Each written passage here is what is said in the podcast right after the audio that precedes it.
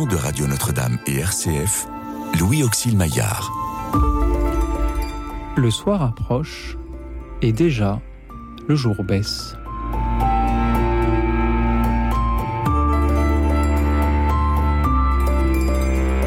Bonsoir à toutes, bonsoir à tous, chers amis, chers auditeurs. Ce soir, je vous invite à la contemplation, à la contemplation d'une œuvre d'art que vous allez choisir et dont vous allez nous parler. Parlez-nous ce soir d'une œuvre d'art qui vous touche. Dites-nous laquelle et surtout dites-nous pourquoi. Dites-le nous en composant le 01 56 56 44 00 le 01 56 56 44 00. Vous pouvez aussi nous suivre et réagir en direct sur la chaîne YouTube de Radio Notre-Dame. Merci par avance pour tout ce que vous allez nous faire voir de beau ce soir. Merci pour vos témoignages, vos méditations.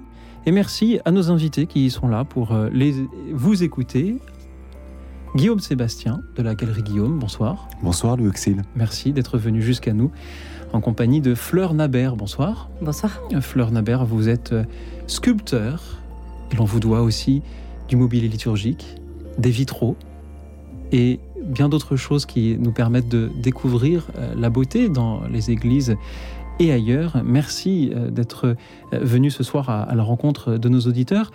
Fleur Nabert, vous avez aussi contribué à un livre à apparaître aux éditions de l'Emmanuel, En chemin vers la beauté, artistes et chrétiens, il témoigne, une, recension à l'initiative de Monseigneur Dominique Ré.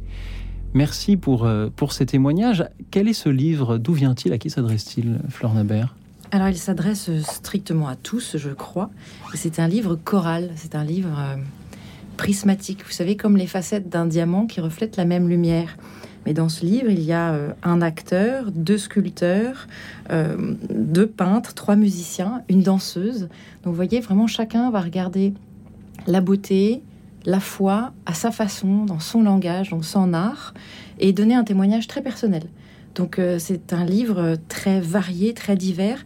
Euh, Monseigneur Rennes nous avait demandé d'écrire des témoignages assez profonds, euh, assez engagés, où on s'est vraiment donné chacun.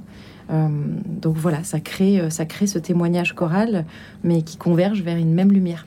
Oui, un témoignage choral, c'est-à-dire que chaque voix contribue à un édifice commun.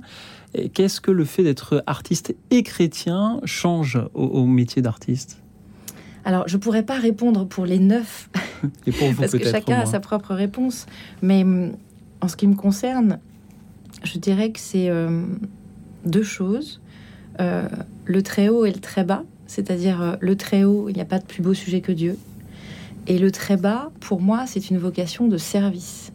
Euh, il y a vraiment une dimension de d'être serviteur en tant qu'artiste quand on fait par exemple du mobilier liturgique. Et je crois que l'objet qui résume le mieux, au fond, dans mon cas, euh, ce service, euh, c'est l'ostensoir. En fait, le mobilier liturgique, la création de mobilier liturgique, c'est une ostension de Dieu.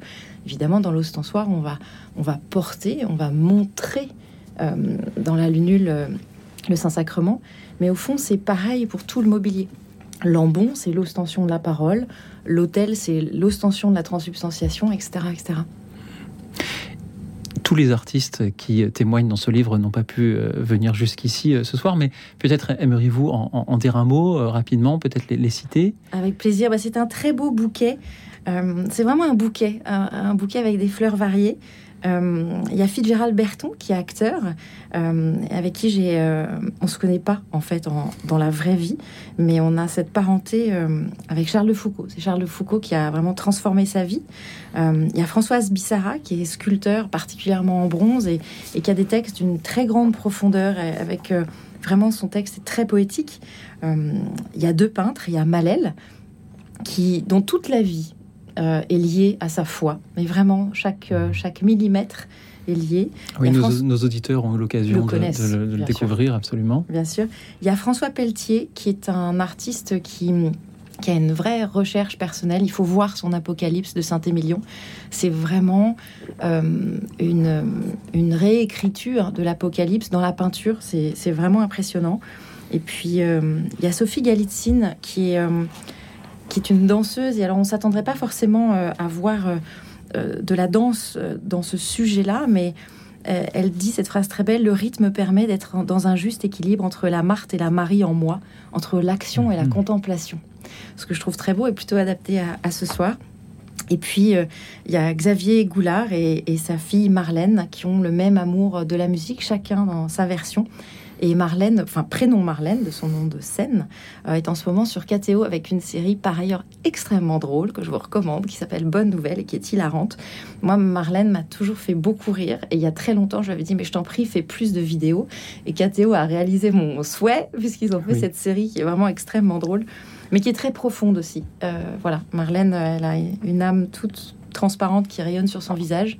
Et euh, elle nous fait beaucoup rire en nous racontant des choses très sérieuses. Merci euh, de nous les avoir euh, présentés. Certains de ces noms donc, sont familiers aux oreilles de nos auditeurs. Certains sont, venus, voire même viennent régulièrement dans, cette euh, émission.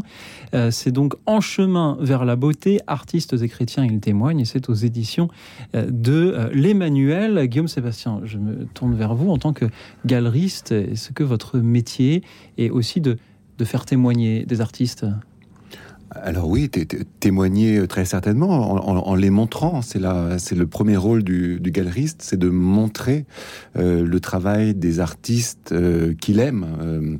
c'est ce que font la plupart des, artistes. C'est ce que j'essaye de faire dans, dans, ma galerie. Après le le, témoignage, vous savez, la, peinture est assez silencieuse. Les, les, artistes parlent avec leurs œuvres. alors parfois ils sont là dans la galerie, ils, expliquent ce que sont leurs œuvres. Toujours très intéressant qu'ils sont là. Parfois, ils, ne sont pas là et euh, ce sont les gens qui regardent les tableaux. Donc c'est un oui, je ne sais pas comment un témoignage. Parfois, c'est assez assez bruyant. Et il me semble que euh, la peinture ou la sculpture ou la photographie, euh, c'est quelque chose qui peut être assez silencieux. Donc, euh, c'est un témoignage silencieux et parfois bavard quand l'artiste a cette capacité. Et c'est formidable de pouvoir parler de de son travail. Hein vous permettez aussi à des artistes d'aujourd'hui de euh, continuer à, créer.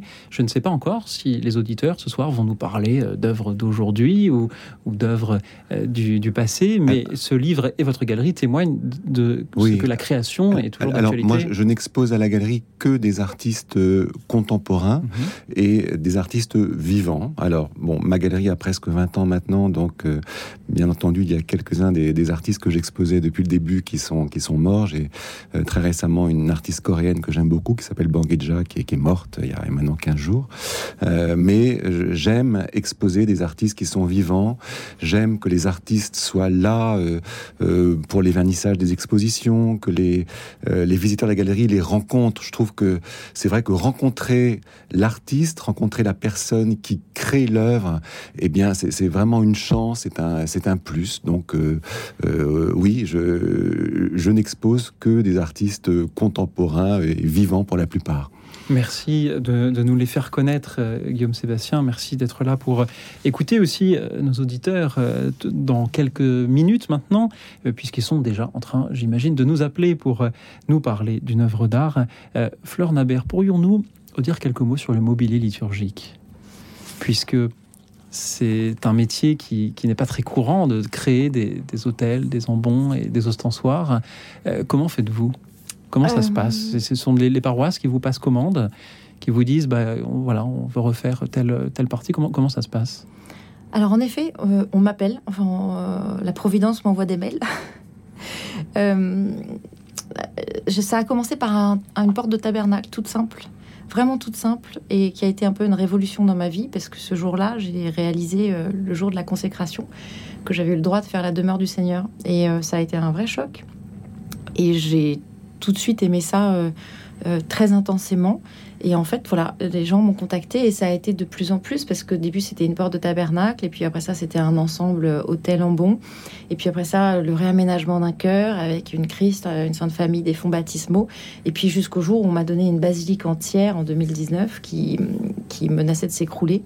Et cette basilique, je l'ai retravaillée du sol au plafond. Il y a 19 œuvres dedans, mais surtout j'ai fait toute la remise en peinture. En fait, j'ai proposé au recteur d'en faire une basilique polychrome Elle était un peu vieille, grise, voilà. Et aujourd'hui, elle est, il y a un dôme étoilé immense et elle est complètement, complètement polychrome. voilà, non, c'est les gens qui me demandent. Alors en fait, c'est soit des églises qu'on veut revivifier, et donc on fait une restauration, un réaménagement, soit ce sont des églises euh, qui se construisent. Euh, donc moi, je vois vraiment euh, l'église vivante. Je, vois le plus beau et le plus joyeux, j'avoue. Il s'agit donc de la basilique Notre-Dame de Bon Secours Absolument. à Saint-Avold. Est-ce que vous y retournez régulièrement Régulièrement, régulièrement enfin, c'est très, c'est un lieu que, que, que j'aime beaucoup. Enfin, tous les grands aménagements sont, sont comme des enfants pour moi. Mais je leur dis toujours au revoir une fois que c'est fini, parce qu'à partir de ce moment-là, ça ne m'appartient plus. Hier soir, on a, on a consacré euh, l'oratoire d'une école à Chartres, qui s'appelle euh, l'école Guéry. Et c'était l'évêque de Chartres, Monseigneur Christori, qui est venu faire la consécration du mobilier liturgique. Et c'est vraiment un moment de séparation où l'œuvre qui m'a demandé tant de temps, tant de dévouement, tant de... Je me souviens encore, à Guéry, j'ai travaillé à un plaquage de bois, un frisage, et en fait, mhm. pour, pour que... J'ai choisi un arbre, un seul arbre, et j'ai découpé avec mon ébéniste le bois de façon à faire vraiment un dessin de, soleil avec un savant jeu au millimètre près euh, avec les, panneaux de bois. Mais le jour où c'est consacré, voilà, ça m'appartient plus. Euh, ce sont plus mes œuvres. C'est pas le même rapport avec des sculptures en bronze, comme j'en fais aussi. Euh, vraiment, le mobilier liturgique, c'est cette vocation de service où à un moment, ça appartient au peuple de Dieu et c'est fait pour faire du bien. C'est fait pour aider à prier c'est fait pour. Euh, alors, moi, j'ai une vision assez musicale, en fait, des choses. C'est-à-dire que j'essaye de faire. Euh, je suis comme un chef d'orchestre, si vous voulez. Si, euh, si les vents jouent bien, mais les cordes sont désaccordées, ça va pas aller. Donc, en fait, un, oratoire, une chapelle, une église, une basilique. Si vous mettez un très beau mobilier dedans et que les peintures sont atroces avec des coulures de, de fuite d'eau, des radiateurs dans le cœur, ça, n'ira pas. Donc il faut, faut, avoir vraiment une approche globale.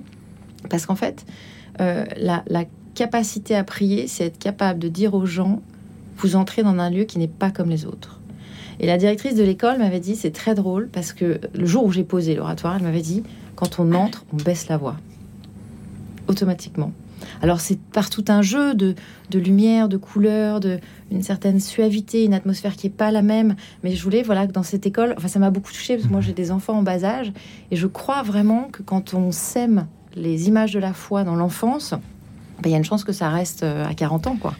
Donc euh, voilà, c'est cette harmonique-là. Guillaume Sébastien, comment réagissez-vous en entendant Fleur Nabert nous parler de, son métier Moi, j'ai beaucoup d'admiration pour les artistes, pour les gens qui créent. Moi, je, ne suis pas un, je ne suis pas un créateur, donc je trouve ça extraordinaire ce que Fleur euh, raconte et notamment le fait que à partir du moment où l'œuvre euh, est consacrée, elle ne lui appartient plus, euh, parce que moi, il y a toujours un, un, un lien très très proche, filial entre l'artiste et sa création. Et moi, je vois des artistes qui sont tellement attachés à leurs œuvres que parfois ils, refusent de les vendre.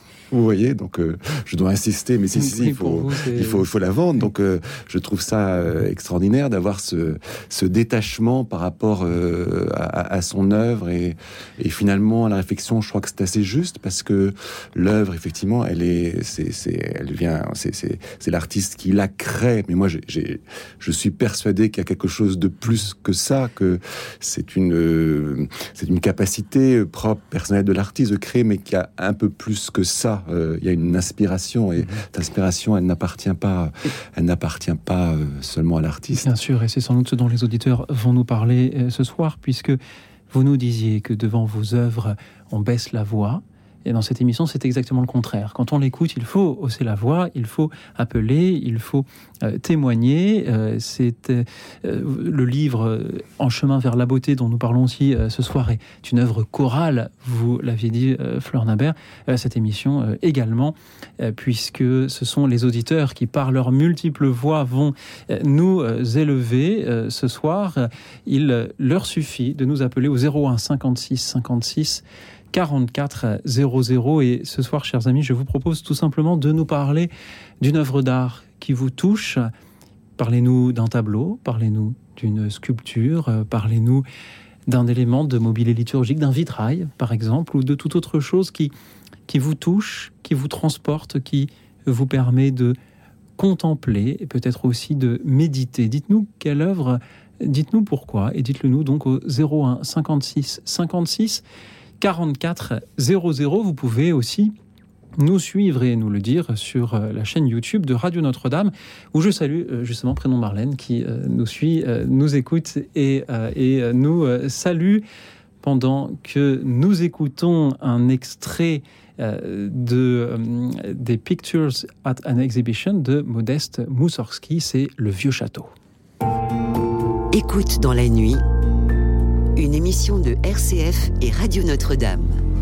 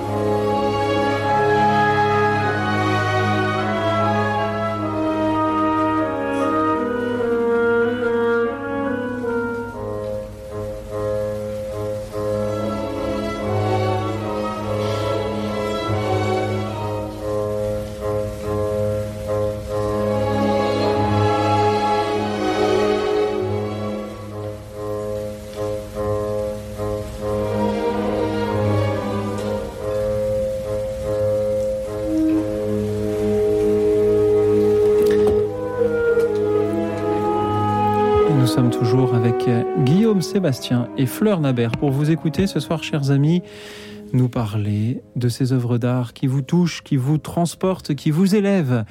Et nous en parler au 01 56 56 44 00, le 01 56 56 44 00. Et je vous propose de nous diriger vers la Vendée pour écouter Colette. Bonsoir Colette. Bonsoir. Bonsoir Colette, merci d'être avec nous. Oui, bonsoir à vous tous. Merci pour votre émission. Eh bien, écoutez, moi, je viens vous parler d'une sculpture qui, qui m'évoque beaucoup de, tendresse, d'amour, de par l'élan de, de démouvement. C'est la sculpture de Antonio Canova, Le baiser de l'ange à Psyché. Oui. Oui, bon, vous, avez, vous, voyez ce que c'est ou pas? Je, je vois ce que c'est. Je suppose que mes invités peut-être aussi, mais décrivez-la nous et dites-nous pourquoi ce soir c'est à cette œuvre que vous avez pensé. En, gros, c'est l'abandon de, euh, de, de, Psyché euh, et de l'ange, quoi. C'est un, un, abandon, le, le mouvement des bras est, est, magnifique. Et le regard de Psyché, son, son mouvement de tête en arrière, on voit l'abandon et c'est le don, c'est ce qu'on appelle le don de l'amour, un don total euh, dans les mouvements, dans, le, dans la gestuelle. C'est magnifique. le, les bras, les, les arrondis des bras sont, très expressifs, aussi bien de l'ange que, que celui de ceux de Psyché. Et donc là, et la main, la main de, de l'ange qui tient la tête de Psyché. Enfin, tout, tout est très très beau. Et euh, voilà. Donc pour moi, c'est tellement expressif d'amour, quoi. C'est un, abandon et un don de l'amour. Connaissez-vous, Colette, l'histoire de Psyché? Non, je ne pourrais pas vous, euh, vous en faire le compte là. Alors, il me semble que c'est un mythe de euh, Platon, oui. rapporté dans, dans les Métamorphoses d'Apulée, fille d'un roi, Psyché, qui est d'une beauté extraordinaire, et effraye tous ses prétendants tellement elle est belle. Alors la déesse de l'amour, folle de jalousie, envoie le dieu de l'amour, Eros ou Cupidon, planter une flèche dans le cœur de la jeune femme pour la rendre amoureuse du mortel le plus laid et le plus méprisable qui soit. Eros tombe éperdument amoureux de la belle dès qu'il la voit et entame une relation avec elle dans un somptueux palais. Il lui fait promettre de ne pas chercher à connaître son identité.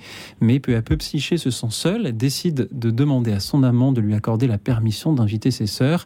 Étant donné qu'elle la croyait morte, Cupidon accepte et Psyché s'empresse de les convier au palais. Les deux jeunes femmes sont très jalouses des richesses de Psyché et lui disent qu'Eros est sûrement un monstre qui attend le bon moment pour la tuer. Elle commence ainsi à remettre en cause la sincérité Cupidon et pendant la nuit, alors qu'il est allongé auprès d'elle, elle brave l'interdit par curiosité et subjuguée par euh, sa beauté, elle éclaire son visage et laisse échapper une goutte d'huile brûlante qui tombe sur l'épaule ailée du jeune dieu. Eros, déshonoré, s'envole par la fenêtre sans aucun regard. Par vengeance, Aphrodite fait faire différents travaux à Psyché, dont le dernier consiste à aller chercher un peu de la beauté de Proserpine, la déesse des enfers, mais elle ne devra en aucun cas ouvrir la boîte le contenant. Elle y arrive jusqu'à ce que la curiosité l'emporte. Elle ouvre alors la petite boîte, mais elle est vide, elle ne contient que le sommeil des enfers qui engourdit tous ses membres un par un jusqu'à ce qu'elle s'écroule inerte sur le sol. Eros ne peut attendre plus longtemps que sa bien-aimée revienne. La voyant couchée sur le sol, il accourt auprès d'elle et la sort de ce sommeil magique par un baiser, baiser représenté donc dans cette sculpture d'Antonio Canova. Voilà, donc vous, vous complétez très bien. J'ai essayé de lire ce que Le, récit qu'en fait une célèbre encyclopédie en ligne. Oui, euh, Nos auditeurs qui nous suivent sur YouTube peuvent voir une image de cette euh, sculpture psyché ranimée par le baiser de l'amour. Oui, baiser de l'amour. Guillaume Sébastien Flornabert, que vous inspire ce choix de Colette de nous parler de cette œuvre-là? Bonsoir Colette.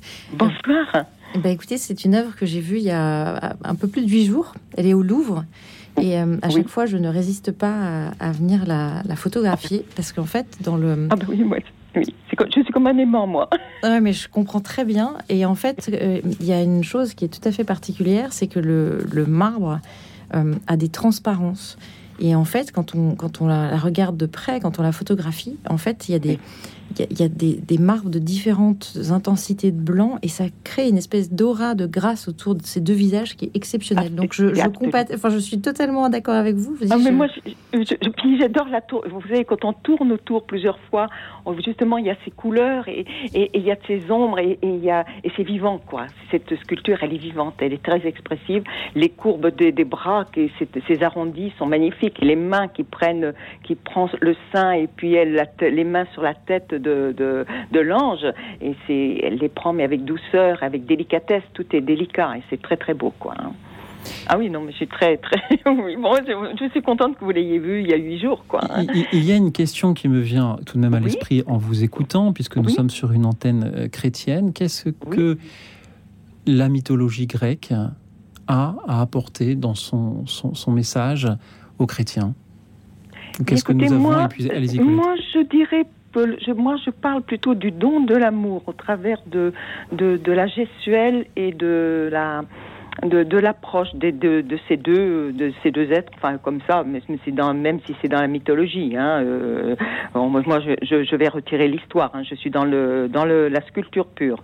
Hein, et donc pour moi, la sculpture, c'est ce qu'on appelle l'abandon. C'est un de l'abandon et le don de l'amour. Donc dans le chrétien, euh, euh, c'est quelque chose de, de, de, d'aussi très beau. Il faut penser aussi à l'amour, le corps, qui, comment il peut s'exprimer. Je voulais, oui, je voulais vous poser une question. Euh, bonsoir Colette. Bonsoir. Je voulais vous poser une question parce que vous, vous avez l'air d'être euh, très à l'aise avec la sculpture, de, de, très bien connaître ça. Vous, vous êtes une visiteuse euh, régulière des, des, musées, du Louvre, oh, bah oui, oui, de, de, de, sculpture en particulier?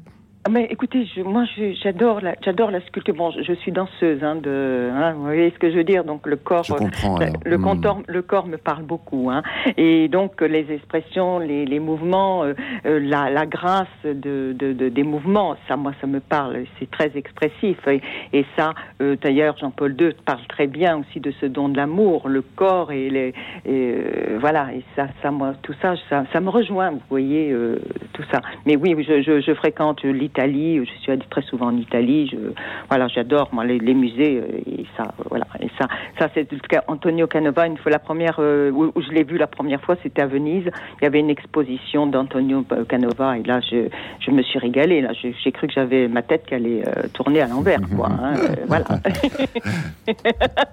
Mais voilà, c'est tellement beau. C'est le don de l'amour et c'est l'abandon. Voilà. Je ne vais pas parler de l'histoire de la mythologie, je parle de la sculpture en, par elle-même. Merci beaucoup, Colette. Voilà. En tout cas, bonne soirée. Merci beaucoup à vous.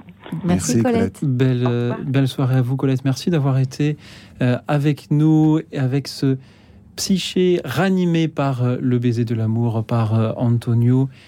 Canova. Merci Colette, merci à présent à Adeline qui nous rejoint depuis Vincennes. Bonsoir Adeline. Bonsoir à tous, bonsoir à vos invités. Bonsoir Adeline. Euh, je bonsoir, suis émue. Euh, je, je, voulais parler de Zo. Allô Oui, on vous entend Adeline, allez-y. Oui, j'ai un, un, faible, j'ai un, un, un, smartphone premier modèle. Alors je voulais parler de Zo Baran et d'une œuvre double euh, de Zo Baran, euh, célèbre dans le monde entier. Rose, orange et citron, qui est aussi connu sous le nom de euh, Nature morte de 1633. Euh, et puis euh, l'œuvre qui, à mon sens, lui est, comment dirais-je, c'est l'œuvre gémellaire, si je puis dire, c'est la maison de Nazareth. Ah oui, toutes les deux se trouvent, sont exposées, conservées, dit-on, aux États-Unis. Alors, euh, la maison de Nazareth euh, dans l'Ontario, j'ai. Je crois qu'elle est à Cleveland, dans l'Ohio. À Cleveland, voilà, l'Ohio, voilà. Et, et l'autre est à Pasadena, à, à 60 km de Los Angeles. Et, donc, elles ont L'une, euh, la nature morte, euh, a été malheureusement raflée, je dis malheureusement parce que c'est un peu triste, euh, par les États-Unis en 1973. Elle se trouvait dans une collection privée. Oui. du, de, Adeline.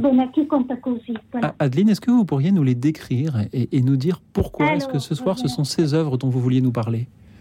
Oui, alors, elles, sont apparemment très dissemblables euh, d'apparence, mais elles, sont apparentées et surtout elles sont très dissemblables dans leur euh, dimension.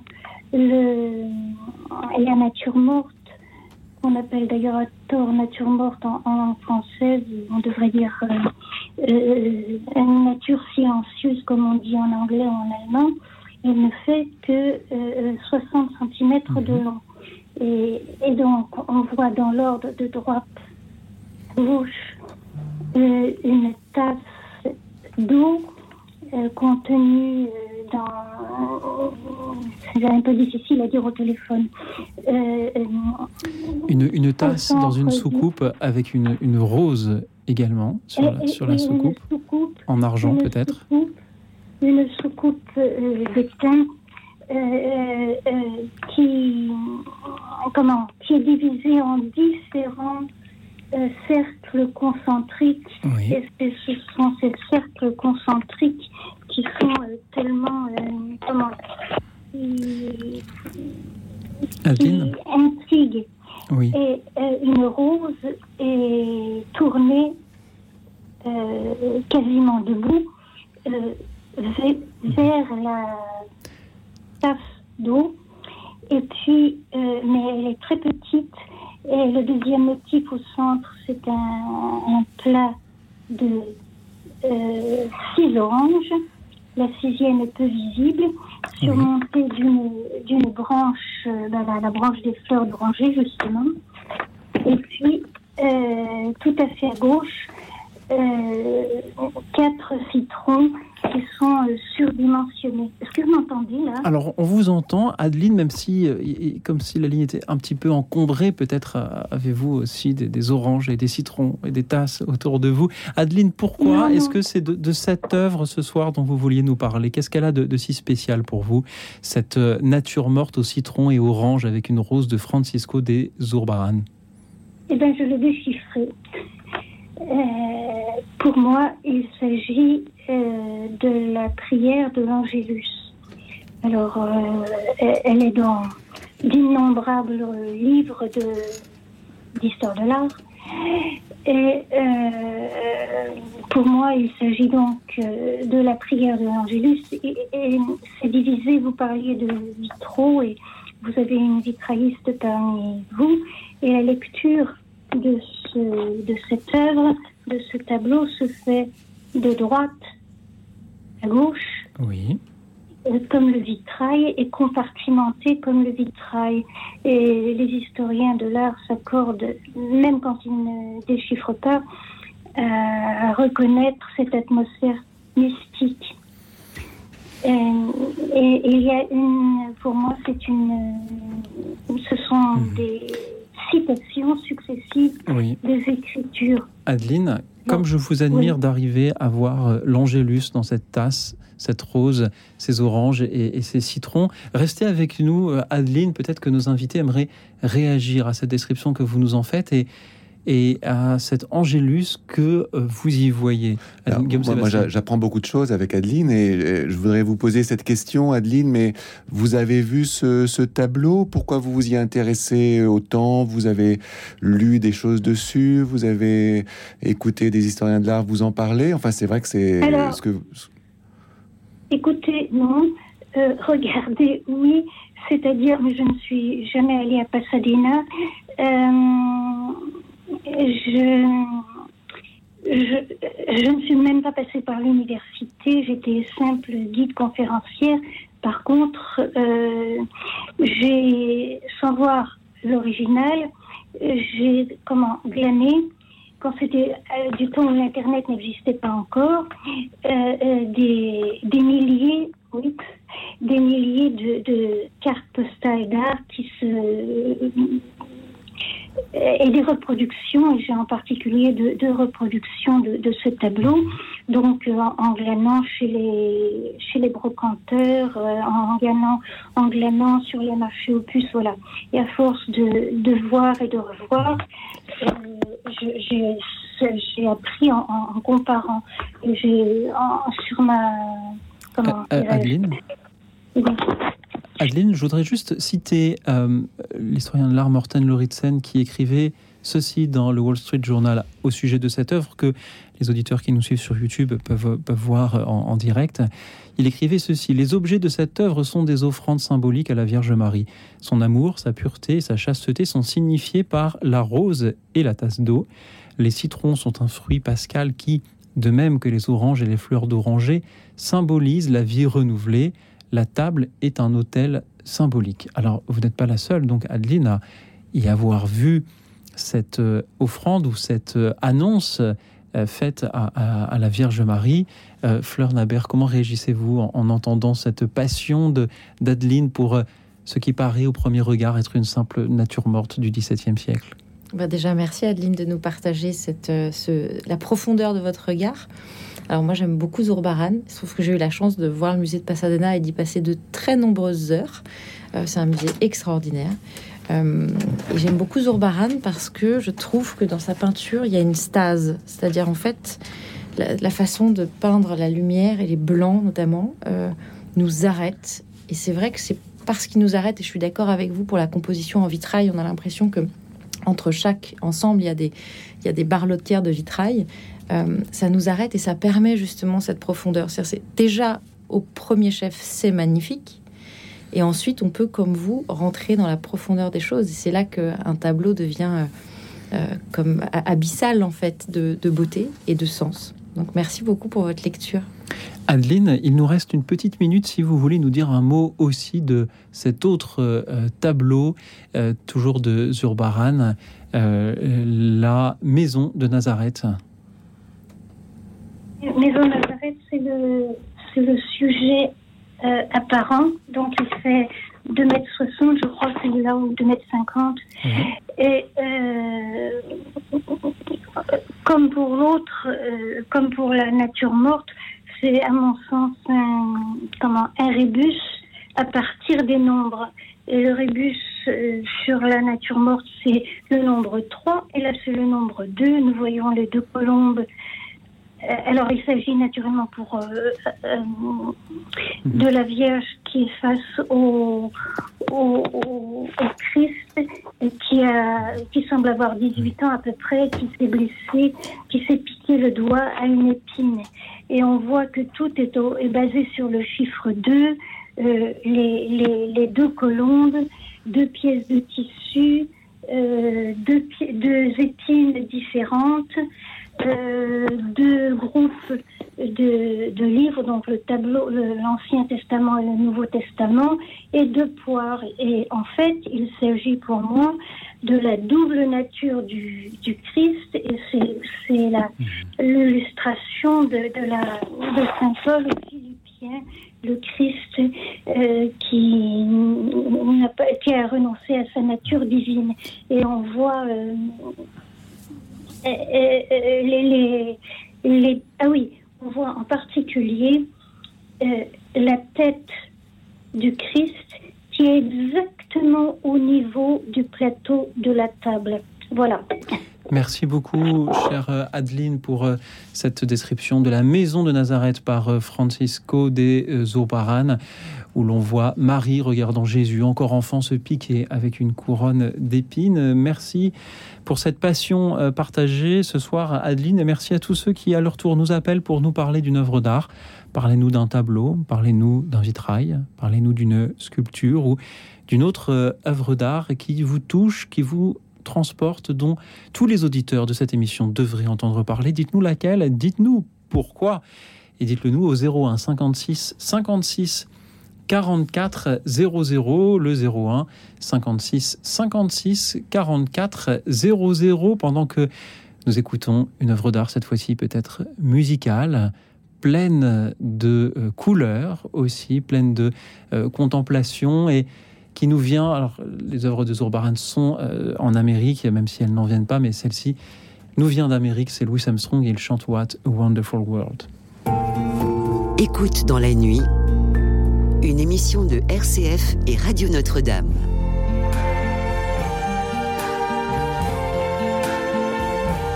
I see trees of green,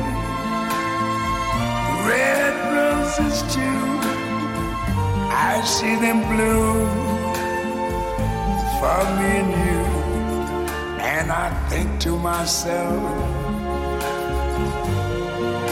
what a wonderful world.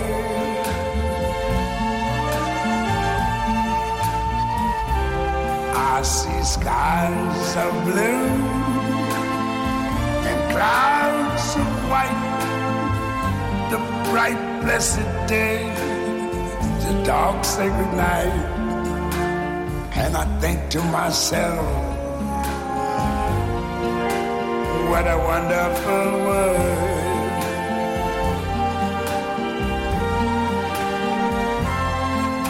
The colors of the rainbow, so pretty in the sky, are also on the faces of people going by. I see friends shaking hands, saying, How do you do? They're really saying, I love you. I hear babies cry.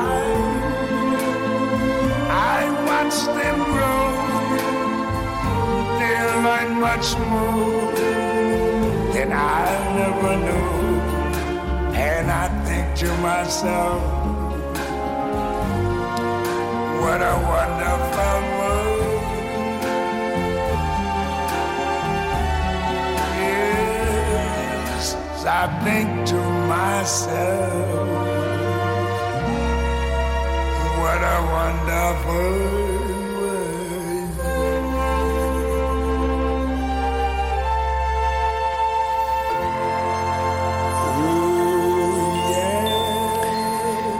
Nous écoutions Louis Samson, What a Wonderful World. Merci à vous tous qui nous écoutez et qui nous appelez au 01 56 56 44 00.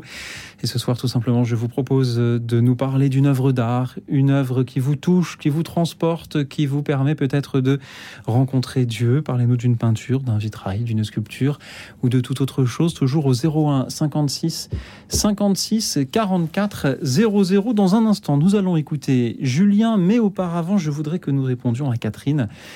Catherine, que je salue bien amicalement, est très étonnée du sujet de ce soir compte tenu de la situation du monde. Elle trouve qu'il y a euh, d'autres priorités, la guerre, la jeunesse, la société. Est-ce que l'art, la beauté sont des priorités? Est-ce que même au cœur d'une actualité difficile, on peut, il faut peut-être parler de la beauté? J'imagine que vous n'allez pas me répondre non, mais je vous pose quand même la question, sûr, oui, oui, euh, oui, vraiment. Absolument, oui. C'est l'art, c'est très important. On, s'en rend compte d'ailleurs après les, années. Alors évidemment, c'était pas la, pas la guerre telle que euh, les Ukrainiens la, connaissent euh, avec la pandémie, etc. On, s'est aperçu à quel point euh, l'art était quelque chose d'important, un, ressourcement, quelque chose euh, d'essentiel. Alors moi, je, visite beaucoup d'expositions à, Paris et je vois, je suis très étonné de voir beaucoup de gens seuls euh, qui, visitent ces expositions et, pour lesquels visiter une exposition, voir une œuvre d'art, c'est un moment extraordinaire, quelque chose qui les nourrit, qui les apaise, qui les fait vivre. Il faut se rappeler quand les musées justement ont été fermés euh, pendant la pandémie, ça a été terrible pour euh, beaucoup de gens à Paris qui encore une fois sont seuls et pour lesquels de euh, sortir dans un musée ou même aller au cinéma, au théâtre, au concert, c'est quelque chose de très important. Donc c'est un, c'est un, c'est un, c'est un, li- c'est un lien social, bien sûr, aller voir une exposition. Mais regarder une œuvre d'art, euh, c'est quelque chose de formidable et qui, apporte énormément aux gens. Donc euh, ça a toujours été le cas. Et, et enfin moi, quand je vois les gens qui viennent dans ma galerie et qui rentrent, qui sont euh, émerveillé par euh, quelque chose qu'il voit. Je me dis, c'est essentiel, c'est très, c'est très important, c'est vital. Donc ça, ça nourrit les gens, ça, ça les fait parler, ça les fait échanger, là, ça les pousse à créer, à, à sortir d'eux-mêmes. Donc euh, non, je crois que Catherine, euh, là, je suis pas d'accord avec vous, vraiment pas d'accord. Et peut-être que Catherine peut nous appeler pour nous parler d'une œuvre qui lui semble importante, justement en ces temps euh, difficiles. Fleur. Alors moi, j'ai deux réponses à faire. La première, c'est que chacun doit exercer son métier au meilleur de lui-même. Donc il faut que les médecins soient de bons médecins, il faut que les militaires soient de bons militaires, il faut que les artistes soient de bons artistes. Chacun, chacun sa croix, chacun son, sa vocation. Donc euh, c'est pas euh, en, temps de pandémie, en temps de guerre, chacun exerce euh, son talent, ce pourquoi il donne ses forces et, tous ces efforts. Ça, c'est la première chose. La deuxième chose, et c'est rare que j'ai des positions radicales, mais là, je vais être très radicale, il est hors de question d'empêcher l'homme de rêver, de chanter, de prier, de contempler, de s'émerveiller. On va tous mourir tout de suite si on s'interdit ça. Mhm. C'est absolument vital. C'est absolument vital. C'est être, en capacité d'écouter un morceau de Mozart, d'écouter euh, la messe en ut et de fondre littéralement intérieurement et de se mettre à genoux parce que c'est sublime et que ça nous donne accès à l'infini c'est vital. Oui. C'est vital. Donc pour moi, peu importe l'état du monde, l'homme doit continuer de s'élever. Mhm. Et justement, à la limite, euh, tout le reste nous, nous, nous, diminue suffisamment, nous, nous appauvrit, nous affaiblit. Nous... Non, justement, c'est essentiel qu'on continue de, de rêver, de contempler, de croire et de prier. Alors continuons. Merci Catherine de nous avoir euh, interpellés sur euh, le sens des priorités. Et merci à Julien qui nous appelle depuis Montpellier. Bonsoir Julien. Oui, bonsoir. Alors, je, rentrais de Montpellier, je vous écoutais en conduisant et heureusement j'ai retenu votre numéro. Alors, moi, ce que des tableaux, il y en a énormément, des sculptures, il y en a énormément. Vous voyez, je, viens d'écouter Aïda, euh, j'ai passé trois heures à, écouter cette musique magnifique que je n'avais jamais vue de mes yeux sur scène. Voilà. Alors, euh, moi, ce que je voulais vous vous faire découvrir, c'est un, une, une crucifixion de trois grands maîtres primitifs du XIVe siècle euh, qui sont anonymes, on ne connaît pas leur nom, et ce sont trois grands maîtres euh, de, de, la période du primitive du, du, du 14e siècle qui ont peint le même tableau dans le, sur le même tableau. Et ce tableau représente une crucifixion. C'est banal. Il y en a, il y en a beaucoup de, de crucifixions. Et bon, il y a évidemment Madeleine, Sainte Madeleine, il y a, il y a la Vierge, et il y a toute un, une des garnisons à avec des chevaux tout autour, avec un, un clair obscur, des paysages au fond. C'est un tableau qui fait 80 cm sur un mètre. Il est conservé dans la petite euh, église de Vénasque, euh, à peu près à 10-12 km à l'est de Carpentras, dans le Vaucluse. Et c'est un tableau que j'ai découvert euh, par hasard. Je ne savais pas qu'il était là. C'est un tableau qui a une très très grande valeur, qui a une grande histoire, et que beaucoup de gens méconnaissent. Alors, euh, euh, je mets en garde ceux qui iront le, visiter parce qu'il est, il est surveillé maintenant par des caméras, par le laser, etc. Hein. C'est un tableau qui a une très grande valeur, euh, qui avait été conservé par le Louvre après une, exposition, une exposition universelle à la fin du 19e siècle, et le Louvre voulait le conserver. Alors, euh, le, comment dire, la population vauclusienne a fait pression sur Daladier, qui était à l'époque se présentait au poste de député à Avignon, et ils ont réussi à le faire revenir sur Vénasque. Alors, ce qu'il faut retenir, c'est que ces trois grands maîtres appartiennent à trois grandes périodes de, de, l'art primitif. L'art primitif, en fait, c'est c'est avant tout, euh, euh le, on raconte la vie du Christ, la, vie des, la, vie de la Vierge, la vie des grands saints, etc. Euh, je peux pas tout vous dire, hein, c'est très long, mais euh, vous mettez peinture primitive et sur Internet vous aurez des réponses intéressantes. Euh, ce que je voulais vous dire, c'est qu'en fait, ces trois grands maîtres sont issus des trois grandes principales écoles européennes, notamment l'école florentine, hein, euh, qui décrit le, la crucifixion, la Vierge, euh, Sainte Madeleine, etc. au pied de la croix. Et ensuite, il y a deux autres anonymes peintres. Je suis désolé, mais je peux pas vous donner les noms parce qu'on on, on ne sait pas comment ces grands maîtres. Euh, sur le côté gauche, il y a la, le, le, le, le, peintre flamand, hein, probablement de, de, la région de Bruges ou, ou de, ou de Gand, euh, ou d'ailleurs euh, en Belgique actuelle, en, en Flandre occidentale, euh, qui a peint. Et sur le côté droit, c'est l'école allemande qui est beaucoup plus euh, qui est beaucoup plus austère sur le sur le l'aspect des tonalités colorées. Et voilà. Alors, ce que je, suis en train de m'entendre et il vaut mieux pas. Euh, comment dire euh, Voilà. Alors, ce que je voulais vous dire aussi, c'est que euh, c'est avant tout un, un, message d'évangélisation, hein, puisqu'à l'époque tout le monde n'allait pas à l'école. Hein. il fallait, il fallait, il fallait mener à la, au christianisme, à la, à, la foi. Il fallait, il fallait consolider la, la foi. Et, et, et ces, ces, grands tableaux primitifs qui vont du XIIIe siècle jusqu'au jusqu'au XVIIIe siècle, jusqu'au baroque, couvrent presque cinq siècles et plus parfois. Et alors, ce qu'il faut savoir, c'est que les primitifs euh, il y avait une école avignonnaise, il y avait une école euh, jurassienne, euh, il y avait une école niçoise dans le comté de Nice, il y avait une, une école euh, alsacienne, etc. Et tout ça se, se, se, se, duplique en Italie, en Allemagne, en Espagne, euh, en Flandre, etc., etc. Voilà, moi je l'ai découvert grâce à une dame de plus de 80 ans qui a dû décéder maintenant, qui me l'a, fait découvrir en revenant de, de Lourdes, d'une Maria Poli avec des focolars, des focolaries. Euh, de Chiara Lubic. Et euh, elle me dit, vous connaissez les, est-ce que vous connaissez les primitives? J'ai dit non, je ne connais pas. Et elle m'a dit, allez voir le, musée de, le musée des primitifs euh, à Avignon. qui est, alors le musée, c'est le, le, musée est installé dans l'ancien palais des archevêques. C'est sur la place du palais des papes, mais au fond, mhm. c'est le grand palais qui domine le, qui domine Avignon. Et depuis trois ans et demi, c'est gratuit. On peut y rentrer gratuitement parce que les gens ne connaissent pas ce genre d'œuvre. Et il y a toujours quelque chose à découvrir quand on va voir le même tableau ou des, ou des, ou des, des, quantités de tableaux. Alors, les œuvres qui sont conservées à Avignon ont, ont été rachetées par Napoléon III. Euh, qui, euh, qui, a, qui a racheté le, la, collection de Campana, qui était un grand conservateur euh, romain, italien, qui était passionné par les œuvres qui a constitué une, une, collection exceptionnelle dans le monde, une collection florentine et siennoise. Et ces tableaux sont la propriété du Louvre. Et le Louvre met à disposition de la commune d'Avignon une grande partie des œuvres de Campana. Julien, merci beaucoup. De, en effet, ces œuvres sont, sont passionnantes. Merci de nous avoir parlé ce soir de cette crucifixion que l'on peut admirer dans l'église de Vénasque, un tableau du 14e. L'anonymat de ces auteurs a quelque chose de, qui nous touche également. Euh, on parlait tout à l'heure de, de, ces œuvres euh, chorales, de, de l'entente entre, entre les artistes. On la retrouve en effet dans, euh, dans ce tableau. Euh, comment, euh, Julien, restez avec nous. Comment est-ce que vous réagissez en, en écoutant Julien euh, Guillaume Sébastien, Fleur Nabert.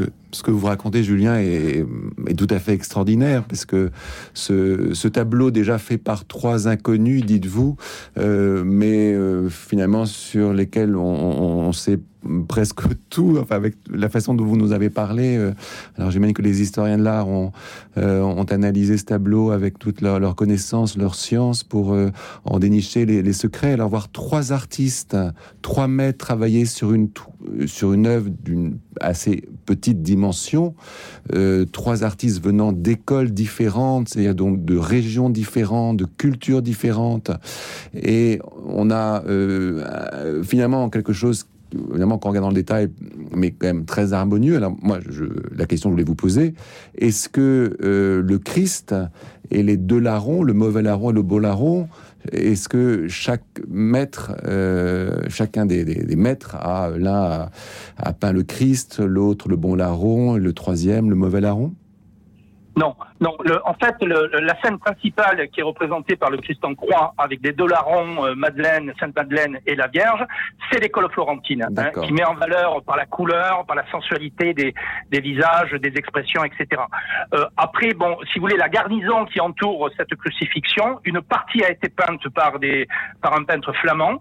Hein. Euh, il faut savoir que la Flandre, c'est elle qui a inventé la peinture à l'huile. Hein. hein c'est elle qui l'a inventé. Donc la, la, peinture est luisante, elle est, elle est brillante.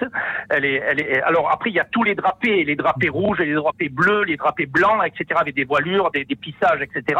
Ça, c'est très spécifique à l'école flamande. Flamande.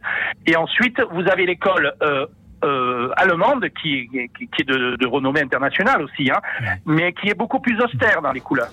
Voilà. Alors c'est probablement, euh, je pense que c'est bien avant la, la réforme hein, de, de, de, Luther et de Calvin, mais euh, on, on, sent quand même, je pense que c'est lié au climat aussi, hein, à la lumière. Merci beaucoup, Julien. Merci de nous euh, décrire aussi bien cette œuvre. J'ai une pensée pour les auditeurs qui euh, ne peuvent pas la voir sous les yeux et grâce à vous, euh, ils, ils peuvent peut-être se, se la représenter. Euh, Fleur Nabert, que vous inspire cette crucifixion qui se trouve dans l'église de Vénasque? Moi, c'est Julien qui m'inspire parce que je trouve que son enthousiasme est, est merveilleux. Et en fait, on a, on a des trésors euh, dans notre pays euh, de ces, de ces musées qu'on ne connaît pas forcément très bien. Et je trouve que l'art se partage. C'est exactement ce que Julien a fait. Et je ne manquerai pas d'aller voir euh, cette toile la prochaine fois que je passe en Avignon. Donc merci Julien. Merci, cher Julien, de nous avoir plongé dans ce XIVe siècle avec cette crucifixion qui est un, un témoignage aussi de, de l'Église universelle dans, dans l'espace avec ces artistes venant de, différents pays et dans le temps, puisque le message qui nous y est délivré est toujours euh, aussi fort, aussi important au XIVe siècle ou aujourd'hui. Merci à vous et merci à tous ceux qui à leur tour nous appellent pour euh, nous parler d'une œuvre d'art. Parlez-nous ce soir d'un tableau, qu'il soit du XIVe siècle ou d'aujourd'hui. Parlez-nous d'une sculpture, peut-être euh, d'un vitrail, peut-être d'un meuble, peut-être de toute autre chose qui vous transporte, qui vous touche, qui vous donne à voir la beauté et à méditer grâce à elle. Parlez-nous-en donc au 01 56 56 44 00, le 01 56 56 44 00.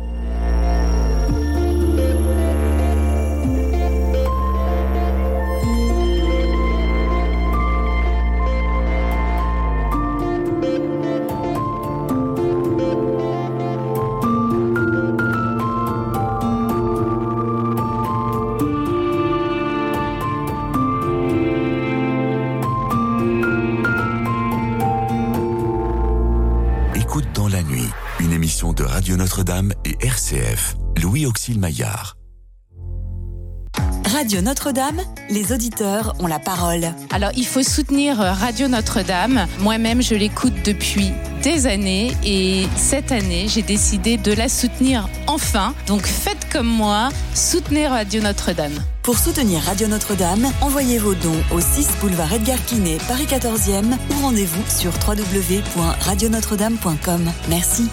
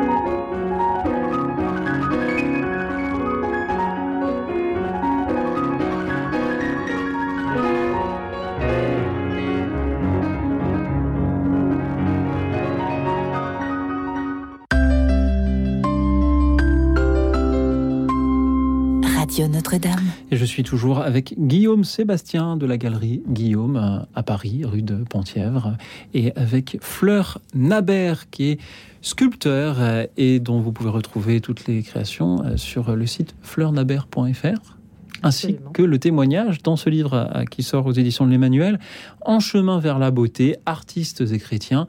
Il témoigne une recension par Monseigneur Dominique Ré, avec les témoignages de Fitzgerald Berton, Françoise Bissara, Malel, Sophie Galitine, Xavier et Marlène Goulard, frère Joseph d'Autriche, Fleur Nabert et François Pelletier. Merci pour vos, aux artistes pour leur témoignage. Merci aux auditeurs aussi pour leur témoignage. Toujours au 01 56 56 44 00. Vous nous parlez ce soir d'une œuvre d'art qui vous touche à tel point que tous les auditeurs de cette émission devraient, d'après vous, en entendre parler.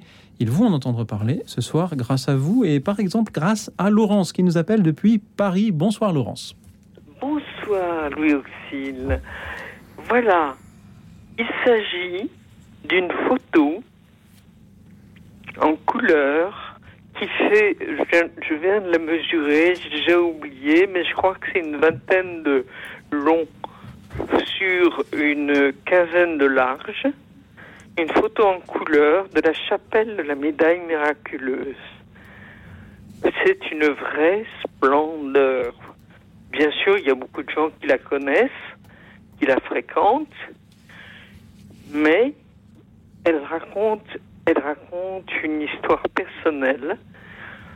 Euh, J'étais à la rue pendant trois, ans et je faisais la manche rue de Sèvres et j'ignorais, je passais devant, je ne savais pas qu'il y avait cette chapelle. Et la Sainte Vierge a déployé des trésors de persévérance pour me m'attirer là.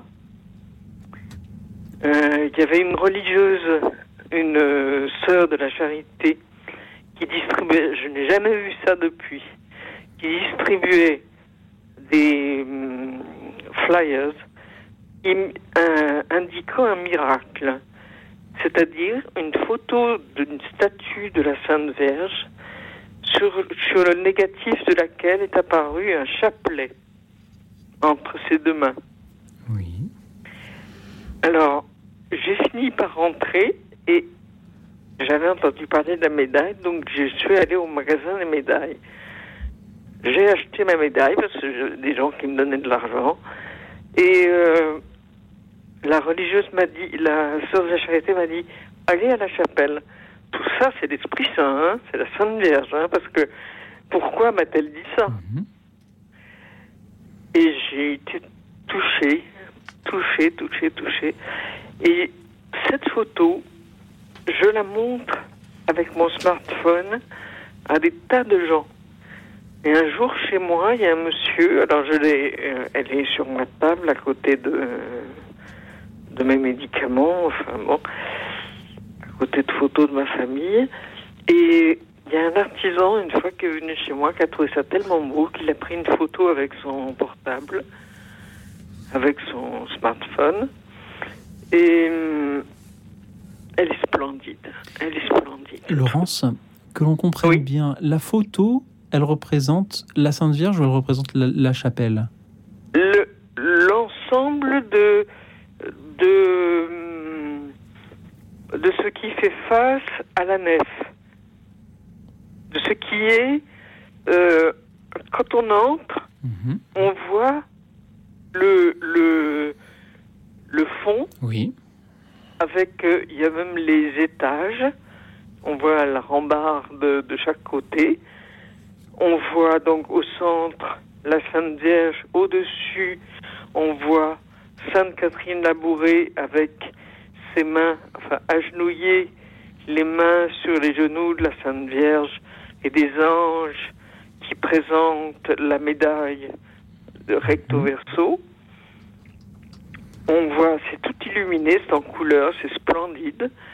On voit, attendez, je vais mettre mes lunettes. Mais, merci beaucoup, euh, Oui. Laurence, pour, peut-être un pour- peu long, non? pour votre témoignage qui nous montre que à quel point une œuvre d'art, alors là, vous parlez d'une photo, une photo est Mm. bien sûr une œuvre d'art, à quel point une œuvre d'art peut euh, transformer les cœurs et euh, changer des vies, puisque vous Mm. étiez vous étiez sans abri et cela vous a aidé à, trouver une, meilleure situation. Euh, Sébastien, comment réagissez-vous en entendant ce, récit de Laurence? Je comprends assez bien parce que la, chapelle de la rue du Bac, c'est un lieu source. Quand on y va, on a l'impression d'être euh, rentré au bercail, enfin d'être euh, voilà à la maison, d'être dans la paix. Et euh, moi, c'est un lieu que j'aime énormément. Et en fait, euh, pendant le Covid, euh, comme je pouvais plus créer, euh, tout était fermé, mes ateliers de vitraux, de bronze, tout, tout, tout. je me suis mise à, créer des bijoux euh, en petit format enfermés chez moi avec mes, mes, enfants. Et, et, je travaille beaucoup la médaille miraculeuse de la rue du Bac, que je vais prendre là-bas. mais je la travaille parce qu'en fait, je voudrais continuer ce travail de Catherine Labouré qui a, qui l'a diffusé dans le monde entier. Mais je la, je la garde toujours identique, je la change jamais. Je veux qu'elle soit visible des deux côtés, mais je, mais je la travaille, je l'habille de fleurs au printemps. Enfin voilà, je, mmh. je, veux, je veux vraiment qu'elle euh, continue à rayonner de par le monde. Euh, voilà, c'est donc euh, ça me touche beaucoup cette photo dont vous parlez, Laurence. Mmh. Oui, je comprends. Merci beaucoup, Laurence. Merci de rien. Je suis ravie d'avoir pu parler de ce qui me cœur. Merci de l'avoir fait ce soir, Laurence. Guillaume, avez-vous une, une réaction à ce témoignage de Laurence? Une petite précision, c'est une photo que Laurence a prise elle-même ou une photo qu'on lui a donnée? Ah non, on l'achète là-bas. Mhm. C'est une photo qu'on l'achète là-bas. Oui. Qu'on acheté là-bas. Euh, dans le magasin où euh, il n'y a pas de, de, médaille en or, ni je crois en plaqué or parce qu'elles ne, ne veulent pas faire du commerce. Donc, euh, on peut acheter des sachets avec des médailles. À une époque, euh, je ne fais plus guère parce que j'ai moins l'occasion d'aller à la chapelle. Mais j'achetais euh, un sachet de 30 médailles et je les distribuais aux pauvres qui me demandaient une pièce en même temps qu'une pièce. Et quand on cédait la place dans le métro, je donnais une médaille. Bon, ben, quelquefois on refusait, quelquefois on acceptait. Une fois, il y a une jeune fille qui s'est assise à côté de moi sur un strapontin. Et je lui dis Vous êtes triste, mademoiselle? Et elle m'a regardé Oui. Je lui ai donné une médaille. Elle était bouleversée. Merci pour elle, Charles Laurence, et merci pour tous nos, auditeurs auprès de qui vous euh, témoignez ce soir à quel point l'art peut euh, changer une vie. Merci infiniment, Laurence, aussi pour votre amitié, votre fidélité à cette émission. Et je vous propose à présent de nous diriger dans l'Indre, d'où nous appelle Marie. Bonsoir, Marie. Oui, bonsoir. Euh, bonsoir à tous. Bonsoir, Marie. en fait, j'ai appelé pour, pour réagir parce que ça m'avait un peu euh, attristé que quelqu'un dise euh, que la guerre euh, c'était tellement important et qu'on s'occupait d'art. je me suis dit que simplement, si on cessait de s'occuper d'art et que ça fasse régresser la guerre, ça se saurait peut-être déjà depuis le temps. Et voilà, et que c'est bien de s'occuper d'art, je trouve. Puis du coup, j'ai dit que moi, j'avais une sculpture qui m'avait frappé enfant et qui me frappe toujours. D'ailleurs, j'ai une carte à... C'est la, la, Madeleine, c'est un monument qui est à l'abbaye de Solesmes. Je ne l'ai jamais revu depuis, depuis que je suis enfant, mais j'en ai gardé le souvenir. C'était, je crois, Jésus qu'on vient de descendre de la croix qui doit être gisant sur un, sur un par terre. Et autour de lui il y a les personnages Marie euh, les, apôtres et Marie Madeleine et la Marie Madeleine était tellement belle je trouvais qu'elle était tellement belle. Voilà c'était ça que je voulais dire. Cette, ce visage de Marie Madeleine les, les mains jointes et puis euh, elle est même pas forcément douloureuse mais elle est tellement concentré. Et je trouve que c'est quelque c'est un, visage très beau. Voilà. Ça m'a, ça m'est resté toujours depuis l'enfance. Merci beaucoup. Ce, souvenir. Chère Marie, de nous parler ainsi de euh, cette euh, Marie-Madeleine euh, représentée en effet au, à la descente de la croix en l'abbaye de, de. Oui. Merci de nous parler de ces abbayes, de nous parler de euh, euh, ces, sculptures euh, également. Et c'est vrai que Marie-Madeleine a là une expression de, visage particulièrement touchante, puisqu'elle est, comme vous le dites, ni attristée, ni dans la douleur, elle est simplement dans le recueillement. Guillaume Sébastien Fleurnaberg, partagez-vous cette émotion à la vue de, de Marie-Madeleine? Représenté au pied de, au pied de la croix, euh, au pied de la descente du Christ dans l'abbaye de Solesmes. Alors là, on, voit le, le, visage de Madeleine là, sur le, l'écran euh, sur lequel vous, nos vous auditeurs qui- projetez, qui nous suivent sur oui, YouTube peuvent elles sont très très proches. Alors moi, je- quand je suis allé à, à effectivement, on, on voit bien cette, cette cette sorte de niche, cette sculpture dans une niche, je crois, qui est à gauche, hein, dans le dans la dans la nef de la de la chapelle, et il faut il faut s'approcher pour euh, pour voir ce, ce- tout ce, ce détail. Euh, Permettez-moi de revenir trois secondes sur ce que disait euh, Allez-y. Eh, Marie. Marie, là, au, au- au début, justement, pour, pour dire que pour elle, euh, effectivement, l'art était quelque chose de, de très important et, et d'essentiel. Moi, je, je travaille avec des artistes depuis longtemps maintenant, et il y a un peu deux catégories de gens, si, si vous me permettez, Louis Auxil. Il y a des- il y, a des gens qui disent, euh, euh, voilà, l'art, les artistes, c'est pas, c'est pas important, euh, c'est pas important. Et, puis, par contre, il y a d'autres gens qui disent, euh, qui sont très intéressés par l'art et par les artistes.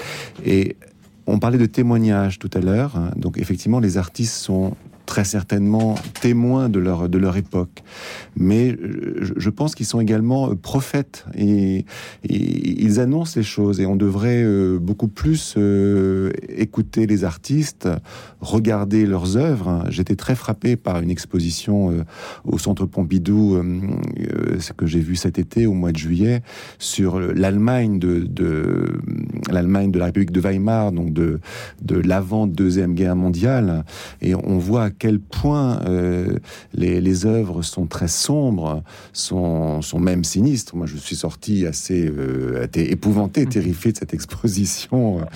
Euh, et, et là, on voit à quel point les artistes sont, sont, sont vraiment prophétiques, c'est-à-dire que euh, ils, peuvent annoncer des choses. Euh, donc, euh, ils sont non seulement témoins de leur époque, ils, ils décrivent des choses qu'ils voient, euh, un paysage, euh, ils font un portrait de quelqu'un, mais ils peuvent, ils peuvent annoncer les choses et des choses terribles. Donc, euh, vraiment, je, je pense euh, encore une fois que que l'art est absolument essentiel. Il faut regarder les art, il faut écouter les artistes, il faut regarder leur travail. C'est important de le dire et, et de le, le redire. En effet, Fleur Nabert.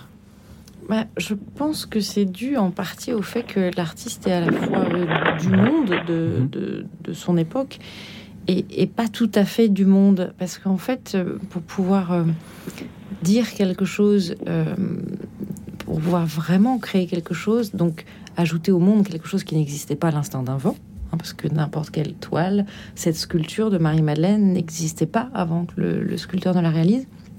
Il faut se situer dans un, dans un espace d'hypersensibilité. Et je pense que c'est pour ça euh, euh, que les artistes arrivent peut-être à parfois prophétiser des choses, parce qu'ils sont dans cette hypersensibilité qui les, qui les détache euh, un peu de euh, la matérialité pure, du, du présent strict, de, de l'actualité. En fait, je crois pas que les artistes vivent tant que ça dans l'actualité. Ils vivent dans une hypersensibilité qui peut en effet potentiellement parler de l'avenir, mais voilà, on est, on est quand même dans une zone autre, quoi. Je... Et peut-être que la descente du Christ de la croix est toujours un sujet euh, d'actualité. Mm.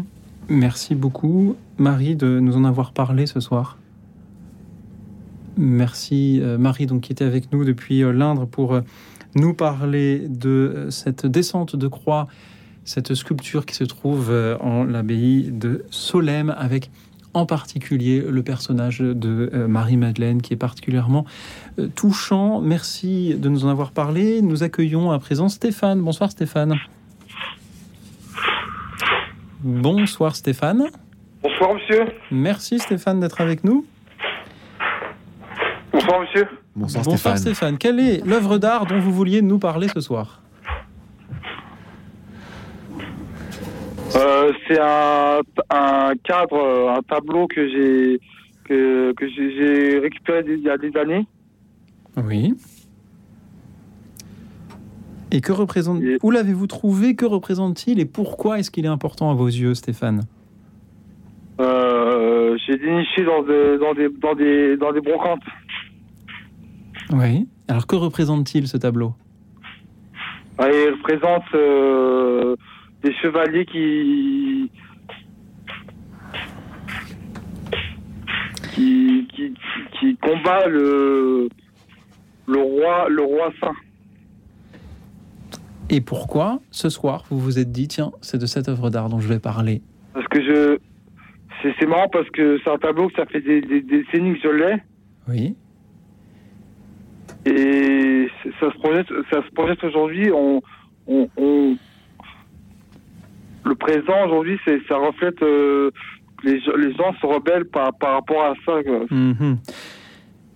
Stéphane, merci beaucoup de d'abord d'aller dans les brocantes pour euh, mettre en, en valeur ce que l'on peut y trouver et de propulser ces, œuvres de, euh, des brocantes jusqu'à nos studios de, radio.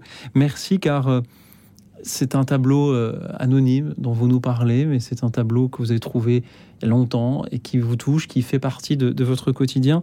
Et, et je suis très heureux que ce soir, nous ayons parlé non pas seulement de ces célèbres tableaux qui se trouvent dans les, dans les églises, dans les cathédrales, dans les abbatiales, de ces sculptures, de, euh, que nous ayons parlé tout simplement d'un tableau qu'on a trouvé dans une brocante et puis qu'on aime bien parce qu'il représente un chevalier, des chevaliers, et puis on a envie de ressembler un peu à, ces chevaliers-là avec euh, leur force, avec euh, leur énergie, avec tout l'idéal qu'ils représentent. Et, Stéphane peut-être a envie de leur ressembler. Alors il a, il a ce tableau chez lui et ce soir, voilà, il, en témoigne. C'est important aussi d'avoir des œuvres qui ne sont pas forcément au, premier rang des grands musées, mais peut-être au premier rang des brocantes, mais qui nous touchent quand même.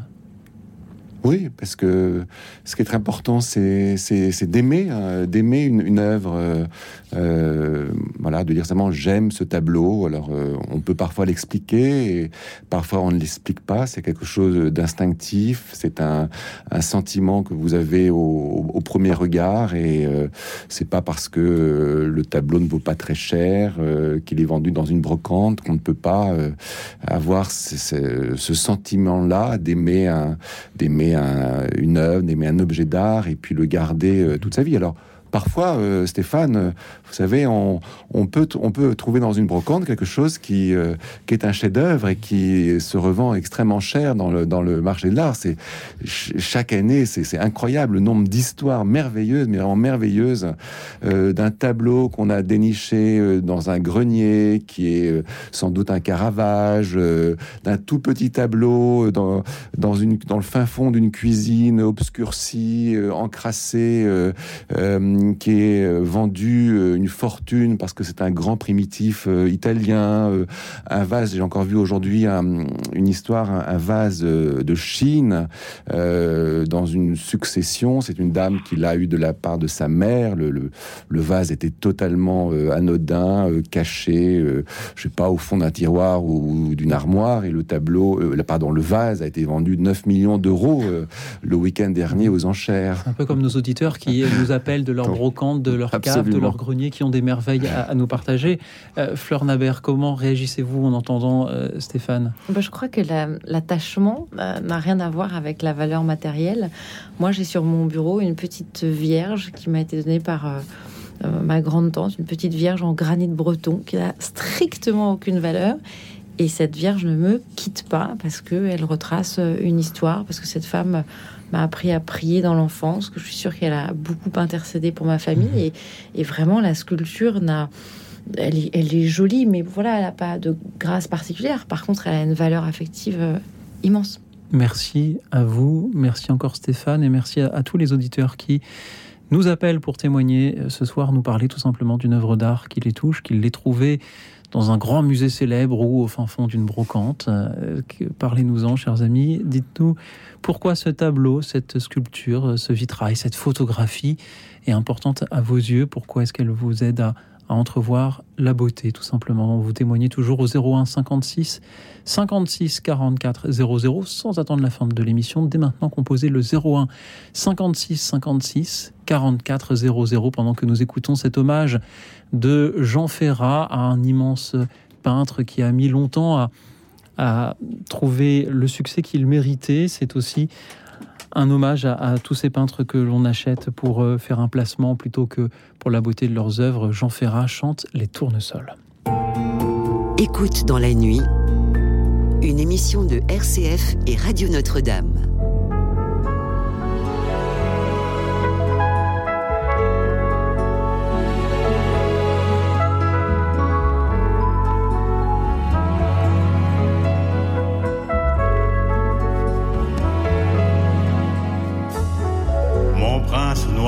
Famélique, ma pauvre graine de clodo, toi qui vécus fantomatique en peignant tes vieux godillots.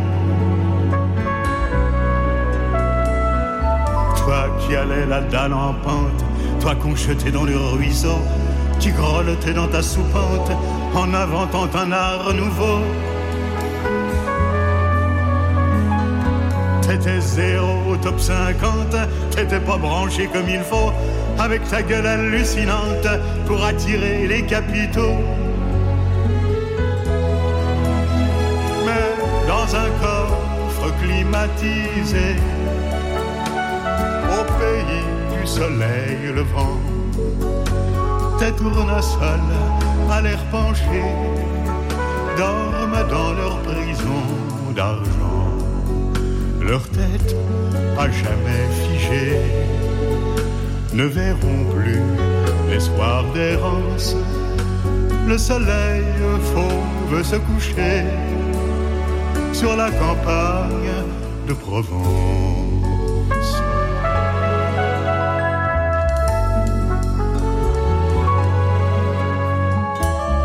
Tu allais ainsi dans la vie comme un chien dans un jeu de quilles. La bourgeoisie de pacotille te faisait le coup du mépris. Tu plongeais dans les ténèbres et tu noyais dans les bistrots l'absinthe à tes pensées funèbres comme la lame d'un couteau. Tu valais rien au hit parade, ni à la une des journaux. Toi qui vécus dans la panade, sans vendre un seul de tes tableaux. Mais dans un coffre climatisé, soleil levant, tes tournesols à l'air penché dorment dans leur prison d'argent leur tête à jamais figée ne verront plus les soirs d'errance. Le soleil fauve se coucher sur la campagne de Provence.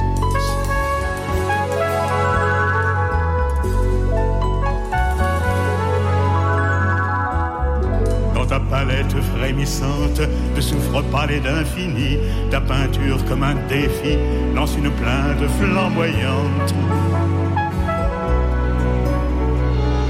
Dans ce monde aux valeurs croulantes, Vincent ma fleur, mon bel oiseau, te voilà donc Eldorado de la bourgeoisie triomphante.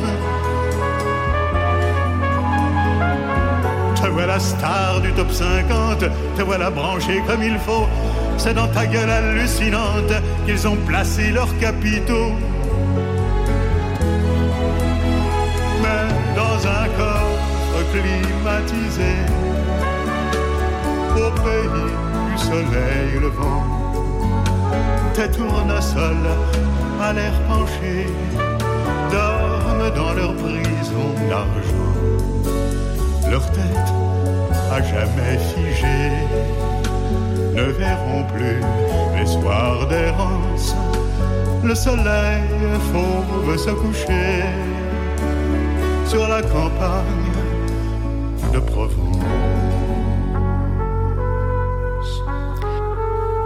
Nous écoutions Jean Ferrat, il chantait les tournesols de Van Gogh. Merci à lui pour cet hommage aux artistes. Merci à vous tous pour vos hommages à l'art ce soir. Parlez-nous d'une œuvre d'art qui vous touche, que vous aimez, qui vous transporte et que tous les auditeurs devraient connaître. Parlez-nous-en au 01 56 56 44 00 et nous accueillons Juliette. Bonsoir Juliette.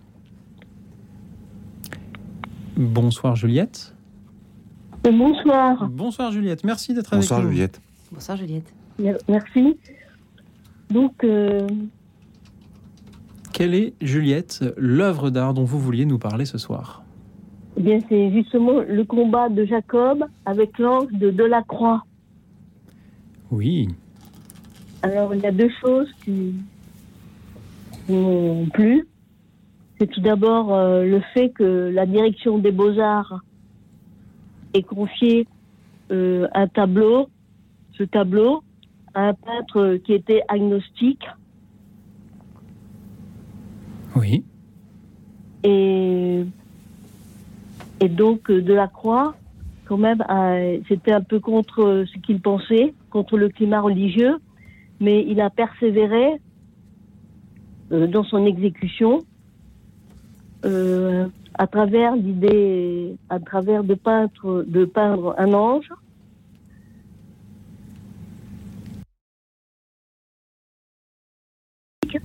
La Genèse, Genèse 32, 25, 33.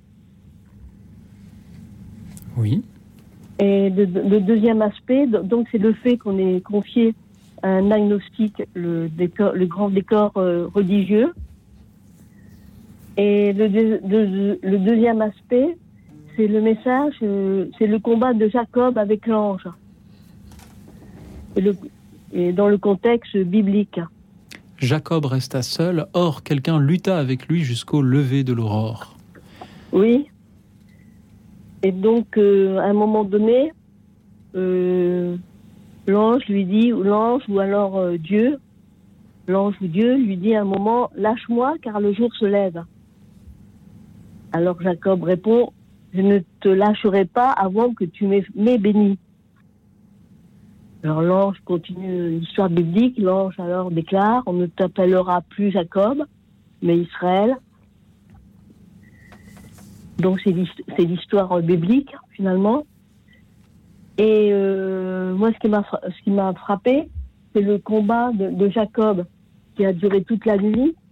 Il a persévéré et de là sa décision d'obéir à sa vocation sera prise au lever du jour après un combat qui, qui finalement dura toute la nuit.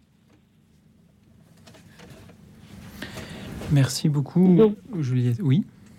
Donc sur le plan pictural aussi, c'est, c'est assez fabuleux. euh, le, le- les troupeaux, enfin, la lumière qui apparaît euh, sur les- la lumière qui, attrape, qui apparaît sur les troupeaux dans le tableau et le mouvement, le magnifique, c'est aussi l'équilibre de la nature morte au premier plan qui apparaît. Oui. Et finalement, en- au final, ce qui m'a plu, ce qui m'a beaucoup plu, c'est le fait euh, d'obéir à sa vocation, ce combat extrême avec l'ange jusqu'au bout. Merci beaucoup, Juliette, de nous en avoir parlé ce soir. Ce combat de Jacob avec l'ange, peint par Eugène Delacroix, est euh, visible en- dans la chapelle des Saints-Anges en l'église Saint-Sulpice à Paris. Alors, merci, merci beaucoup, euh, Juliette, parce que moi, j'aime énormément ce tableau, alors qui, qui- qui d'ailleurs n'est pas un tableau, c'est une fresque de très grande dimension, effectivement, qui est, se trouve tout de suite à droite quand on rentre dans le dans l'église Saint-Sulpice euh, à Paris. Moi, chaque fois que je vais dans ce quartier, je vais voir ce, ce, ce tab- cette fresque qui a été restaurée il y a très peu de temps. Donc, euh, elle a repris toutes ces toutes ces couleurs d'origine presque. Et quand on, alors, cette fresque est en hauteur, donc euh, on, est un peu, quand on est dans, cette chapelle des Saints Anges, on est dominé par cette euh, cette grande œuvre. Et euh, moi, je suis là aussi, c'est vraiment le, travail des artistes, c'est- extraordinaire, c'est même essentiel parce que les artistes mettent en, en image, en couleur, ce texte essentiel de, de la Bible. Donc euh, c'est vraiment euh, le rôle de l'artiste. Il est, il est là, quoi. Il est, on peut pas le remettre en, en question. C'est et cette peinture, elle, elle a une signification, un message éternel. Quand, enfin. Moi, je, je, je trouve c'est effectivement euh, alors il y a beaucoup de mystères autour de de, de ce de cette peinture euh, l'ange euh, bien sûr est-ce Dieu ce personnage qui lutte avec ses forces avec ses muscles l'ange qui lui résiste hein. C'est l'histoire de notre foi c'est l'histoire de de nos doutes de c'est la question de l'existence de Dieu de de l'homme par rapport à Dieu ce, combat qui on, on peut voir qui est presque à égalité entre entre cet ange et, et cet homme. Enfin euh, c'est moi, j'y retourne parce que euh, ce- ce- cette œuvre m'interroge à chaque fois. Et, euh, là aussi, c'est une œuvre d'art dont, le sens, dont le questionnement est absolument inépuisable. Et c'est ça qui apporte l'art, c'est que à chaque fois, euh, c'est- jamais fini, c'est jamais terminé. À chaque fois, ça nous repose de nouvelles questions. Et en plus, là, des questions existentielles. Oui. Fleur Nabert, vous qui créez aussi pour les églises. En fait, euh, dans, une œuvre comme celle-là, il y a, ce que l'artiste donne aux gens, ce que Guillaume vient de décrire, et mais, mais il y a aussi ce qui se passe pour l'artiste. Euh, Juliette disait bien que voilà, c'était pas dans le dans l'état d'esprit de Delacroix, a priori, de faire de la peinture religieuse.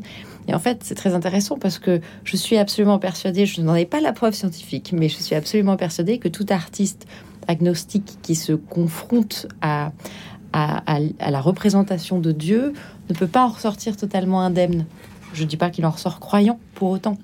Mais voilà, il y a, une rencontre avec l'infini.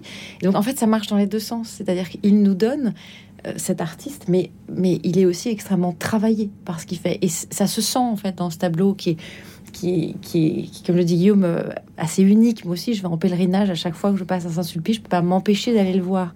Donc voilà, mais ça se passe dans les deux sens. Merci beaucoup, Juliette, de nous avoir parlé de ce combat de Jacob avec l'ange dans l'église Saint-Sulpice, donc euh, fresque peinte par euh, Eugène Delacroix. Nous allons à présent nous diriger vers la Normandie, vers Caen, d'où nous appelle Jean-Daniel. Bonsoir, Jean-Daniel.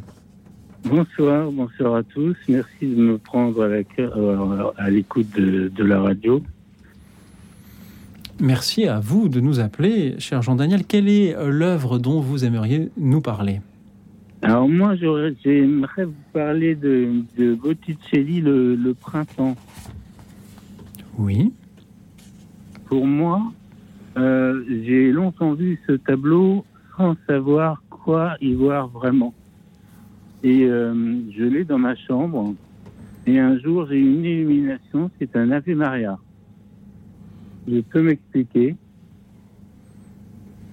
Au centre, il il y a le personnage, je vous salue Marie, en blanc, en bleu, en rouge. Elle fait un signe de la main pour saluer. Je vous salue Marie, pleine de grâce. À sa droite, il y a les trois grâces de la mythologie grecque. Le Seigneur est avec vous. Au-dessus de sa tête, il y a une auréole. Et au-dessus de cette auréole, il y a un ange, un chérubin avec un arc, qui s'apprête à décocher une flèche pour protéger Marie. Donc, je vous salue Marie, pleine de grâce. Le Seigneur est avec vous. Vous êtes bénie entre toutes les femmes. Il y a une femme habillée avec des robes à fleurs qui sème des pétales de rose sur le passage de Marie. Euh, et Jésus, le fruit de vos entrailles, est béni. Eh bien, on s'aperçoit que euh, euh, je vous, la Vierge, Marie, a le ventre rond. Et elle cache son sexe avec un, un drap rouge. Et elle laisse voir son ventre à travers sa robe. Il est rond, elle est enceinte. Je- Sainte Marie, Mère de Dieu, donc elle est enceinte, priez pour nous pauvres pécheurs. Il y a à l'extrémité du tableau, sur la droite, un homme qui s'apprête à cueillir un fruit. C'est le seul homme du tableau. Et Marie, de sa main, quand elle salue, elle, absout le péché. En fait, c'est comme si c'était pour absoudre le péché du, du pécheur. Et alors, il y a aussi, hein, ça termine très bien, c'est que euh, on dit priez pour nous pauvres pécheurs. Maintenant, il y a une servante qui euh, aide euh, celle qui, qui qui sème des pétales de rose pour l'aider et elle est prise dans l'instant présent. Et à- au-dessus d'elle, il y a l'ange bleu, l'ange de la mort, qui essaye de l'en empêcher en disant non, laisse-moi, c'est mon tour. À notre mort, voilà, à notre mort, Marie prie pour nous. Et c'est un Je vous salue Marie mo- mo- monumental et magistral. J'ai vu le tableau au musée des Offices à Florence. J'ai été euh, subjugué par la beauté du tableau. Déjà, il est grand. Il, prend pratiquement tout un pan de, de mur. De mur. Et euh, là, je l'ai mis, mis en poster dans ma chambre. Et quand je le vois, je dis hein, Je vous salue Marie, pleine de grâce. Le Seigneur est avec vous. Vous êtes bénie entre toutes les femmes.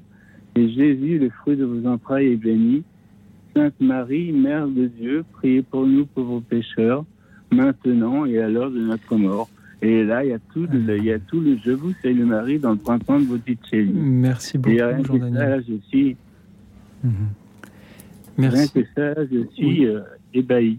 Merci, cher Jean-Daniel, pour euh, cette si belle description du printemps de Botticelli que vous nous euh, offrez euh, ce soir. Euh, merci pour tout ce que vous nous avez dit. Y voyez-vous, vous aussi, Je vous salue Marie, Guillaume Sébastien, Fleur Nabert Alors, vraiment, je, ne sais pas sur le Je vous c'est le mari. Je, vais à Florence euh, au mois de décembre, donc je, je- j'essaierai de. Mais en tout cas, à propos de, ce tableau et de Botticelli, de façon générale, on a eu la chance d'avoir une, belle exposition sur Botticelli au musée Jacques Marandré l'année dernière à Paris. Euh, on a tellement de belles expositions à Paris, comme, comme nous sommes chanceux. Euh, moi, ce qui me frappe, c'est la modernité de cet artiste. C'est incroyable, incroyable. De, quand, quand on regarde Botticelli, euh, parce qu'il y a toujours ce débat euh, sur la peinture, c'est pas assez daté, euh, euh, voyez, par rapport aux artistes contemporains, euh, euh, ça, ceci contemporain, cela ne l'est pas, c'est vieux, c'est à la mode, pas à la mode. Pour moi, ça n'a pas beaucoup de sens. euh, mais quand je vois ce, tableau de Botticelli, quelle, modernité d'abord, et ensuite quelle beauté. J'étais frappé par ce que vous avez dit, Jean-Daniel. Vous avez dit, j'ai été subjugué par la beauté de ce tableau. Ça veut dire subjugué tout de suite en voyant l'œuvre. Vous, avez prononcé ce nom de, beauté. Vous avez trouvé ça beau. Et euh, là aussi, le, le nom beauté, c'est un, éternel débat euh, dans l'art et dans l'art contemporain en particulier. Mais quand on est tout de suite saisi par quelque chose, quand on est touché, c'est le thème de votre émission, Louis Auxil, euh, par la beauté, je veux dire, ça, ça a vraiment un, un sens, une signification. Et, et- et bien sûr, vous avez parlé du, du sens religieux de, de- de ce tableau, et on ne peut pas, on, on ne peut pas ne pas lier la, la beauté avec ce, avec ce, ce sens religieux, notamment pour, pour Botticelli. Alors moi, je dirais que la, la lecture de Jean Daniel est, est quand même euh, euh, tout à fait plausible, même si c'est probablement pas celle-là que les historiens d'art euh, euh, privilégient. Euh, mais ce que ça me fait penser surtout, c'est que je pense que c'est très important de s'approprier l'art, de, le faire sien et de, de, s'en nourrir et d'y mettre ses propres émotions. Je vais vous donner un exemple qui n'a rien à voir en apparence, et pourtant, c'est l'appropriation que se fait le cinéaste Terence Malick de certaines musiques. Euh, Terence Malick utilise deux, euh, deux musiques qui me viennent là à l'esprit. Il utilise le, prélude de Rheingold de Wagner dans The New World, dans le Nouveau Monde, pardon, et hum, les barricades mystérieuses de Couperin dans Tree of Life, et je sais même pas le nom euh, français. Euh, et ce sont deux morceaux qui ont, comme ce tableau de Botticelli, un arrière-pays très construit. Enfin, Rheingold chez Wagner, il y a une, ça repose sur une mythologie, voilà. Couperin, c'est aussi une époque très particulière, et Malik se les approprie d'une façon extraordinaire.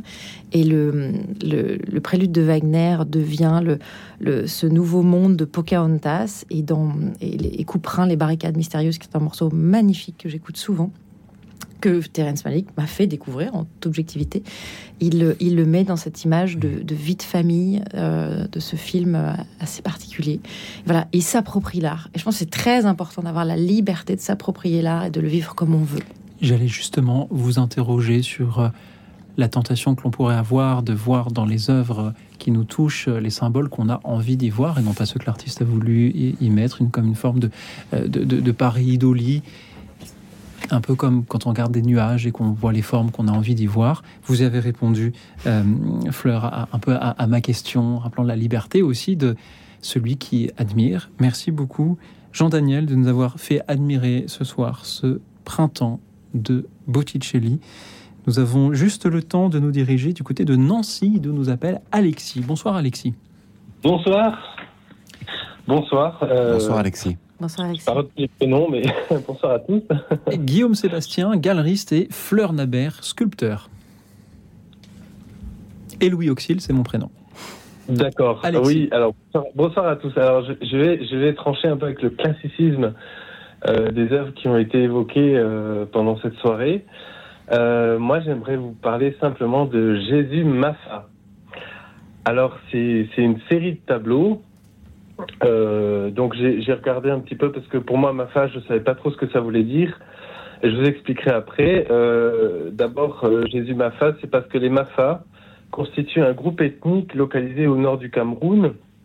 Donc, c'est une ethnie au nord du Nigeria, également dans d'autres pays comme le Mali, le Tchad, le Soudan, le Burkina Faso et la Sierra Leone. Le peuple Mafa est constitué de plusieurs groupes qui se distinguent par leurs accents. Ça, c'est pour l'histoire. Euh, donc, ce sont des scènes, euh, ce sont des tableaux, ce sont des scènes euh, pastorales qui illustrent, euh, qui, qui représentent la vie de Jésus, mais euh, en Afrique. Voilà. Et donc, c'est assez touchant. J'ai pensé à ça parce que je crois que c'est pas très connu. Alors moi personnellement, j'ai rencontré ces œuvres dans un dans un dans un groupe de prière. En fait, elles étaient étaient simplement déposées sur une table euh, à la, à la, à la sortie de l'église. J'ai été euh, été curieux, je suis allé voir et en fait j'ai découvert qu'il y en avait beaucoup et chaque scène est intitulée avec un une petite notation, euh, Jésus multiplie les pains ou les noces de Cana. Et, et voilà, je voulais parler de ça parce que c'est c'est touchant. Je crois qu'on est euh, dans un monde européen. Enfin, moi, je vis à Nancy, donc dans un monde européen. Et euh, on méconnaît beaucoup l'Afrique.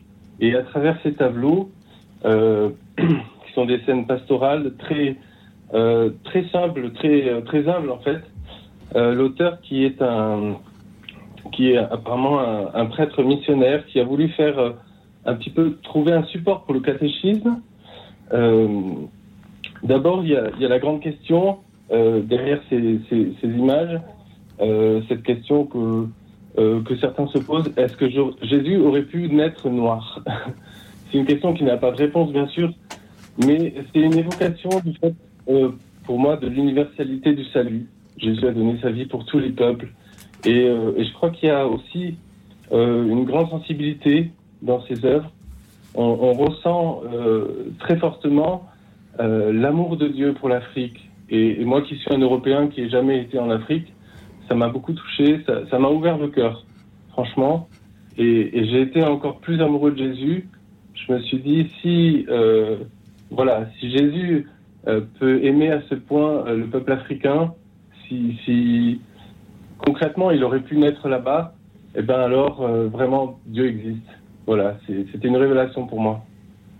Il n'y a a pas une grande, y a pas, on peut pas dire qu'il y a une grande, c'est pas des, des œuvres d'art au sens propre du terme, mais euh, c'est quand même des œuvres d'art. Et euh, je crois que le but de la, de, de l'œuvre d'art, c'est d'ouvrir quelque chose euh, dans le cœur et d'ouvrir un horizon nouveau. Et pour moi, il a cet artiste qui était, je sais pas, apparemment il est anonyme, hein, mais il a réussi quoi. Merci beaucoup, Alexis, de nous avoir parlé ce soir de cette série d'œuvres Jésus ma face et ces tableaux très colorés qui représentent euh, les scènes bibliques et en particulier les scènes de euh, la vie euh, du Christ, comme si elles s'étaient déroulées en Afrique noire. Merci pour cette belle vision de l'universalité de, de l'Église, cher Alexis. Merci à tous ceux qui nous ont appelés ce soir.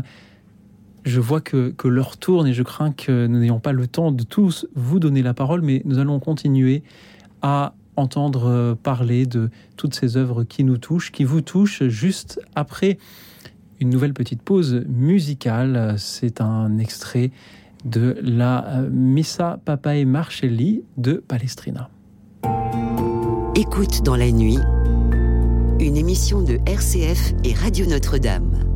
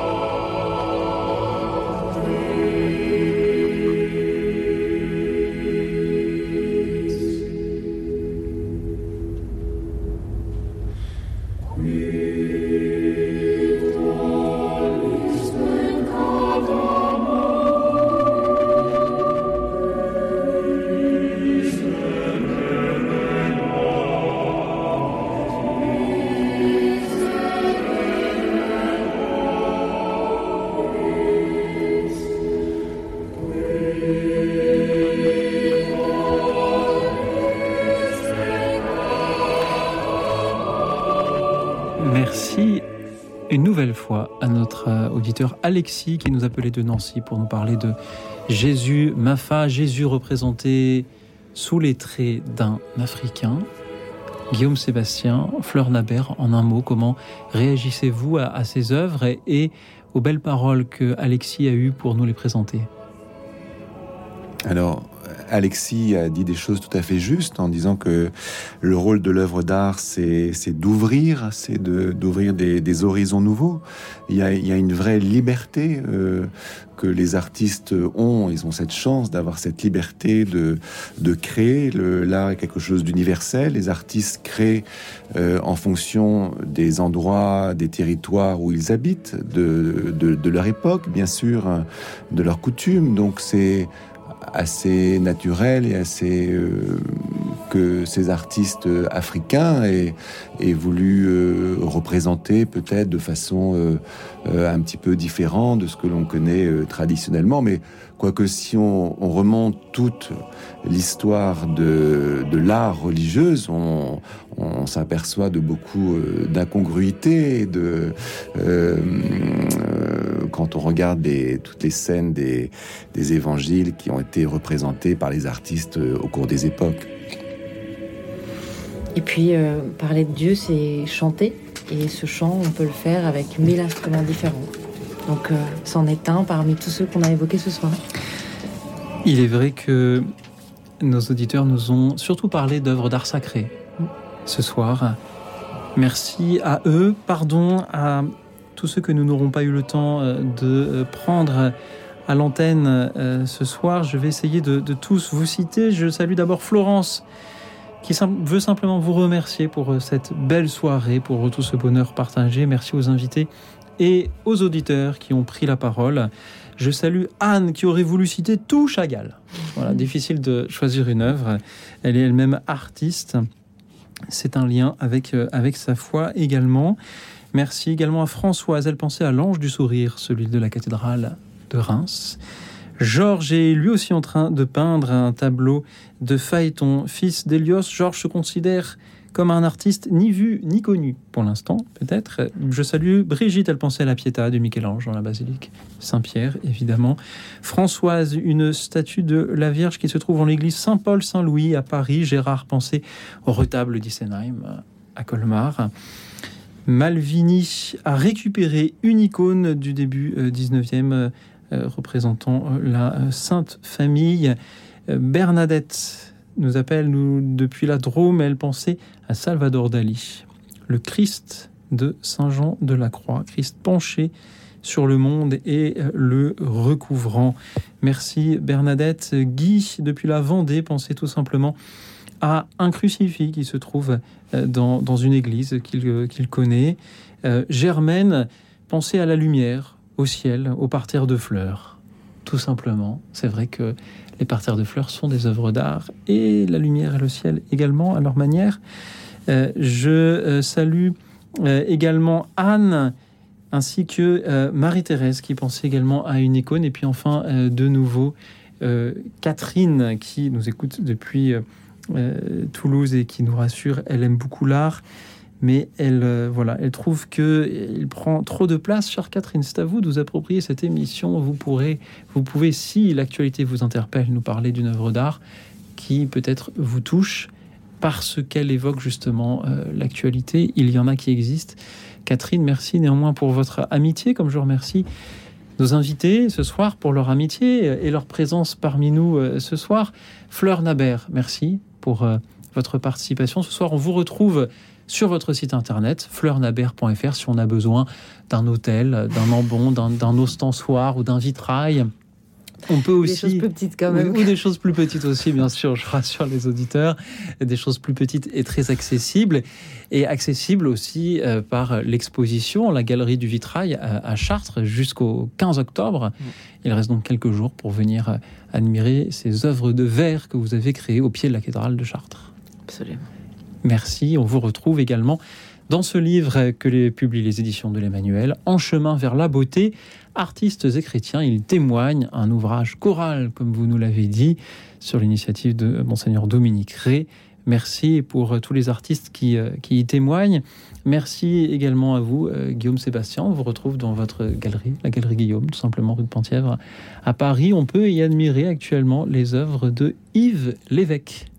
Oui, c'est un, peintre que j'expose depuis presque 20 ans, c'est-à-dire depuis le début de la galerie, qui a 85 ans et euh, dont les œuvres, curieusement, mais parfois on, remarque ça chez les, peintres qui prennent de l'âge, deviennent de plus en plus euh, lumineuses et, apaisées. C'est le cas de cette série que, l'on présente à la galerie. Et c'est le cas aussi euh, de cette émission qui fut lumineuse et apaisée ce soir. Il nous reste deux petites minutes. Est-ce qu'en un mot, vous pourriez nous dire ce que vous ont inspiré les témoignages des auditeurs tout simplement, si vous avez passé une bonne soirée, Fleur Nabert.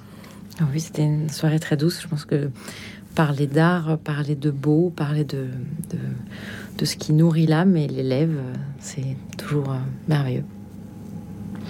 Oui, c'était très très intéressant parce que nos auditeurs connaissent beaucoup de beaucoup de choses et je pense que quand on parle d'art sacré, eh bien vous disiez on, confond l'art sacré avec l'art religieux, mais je pense que l'art sacré c'est beaucoup plus large que ça. C'est ce qui est, c'est ce qui touche à la, personne, aux artistes, etc. Et donc euh, toute œuvre est en quelque sorte sacrée, il me semble. Merci à vous, merci encore une fois aux auditeurs pour euh, leur témoignage, leur méditation. Ce soir, vous avez ouvert de nouveaux horizons de, de découverte. Je sens qu'il va falloir, durant toute cette année, de nouveau vous proposer de parler de ces œuvres d'art qui vous touchent, qui vous élèvent, qui vous transportent, qui vous permettent de contempler la beauté. Et en attendant de vous en faire parler de nouveau, je remercie toute l'équipe d'Écoute dans la nuit. Et je vous souhaite à toutes, à tous une nuit tranquille et reposante. Vous en aurez besoin car demain sera un grand jour. Thank you.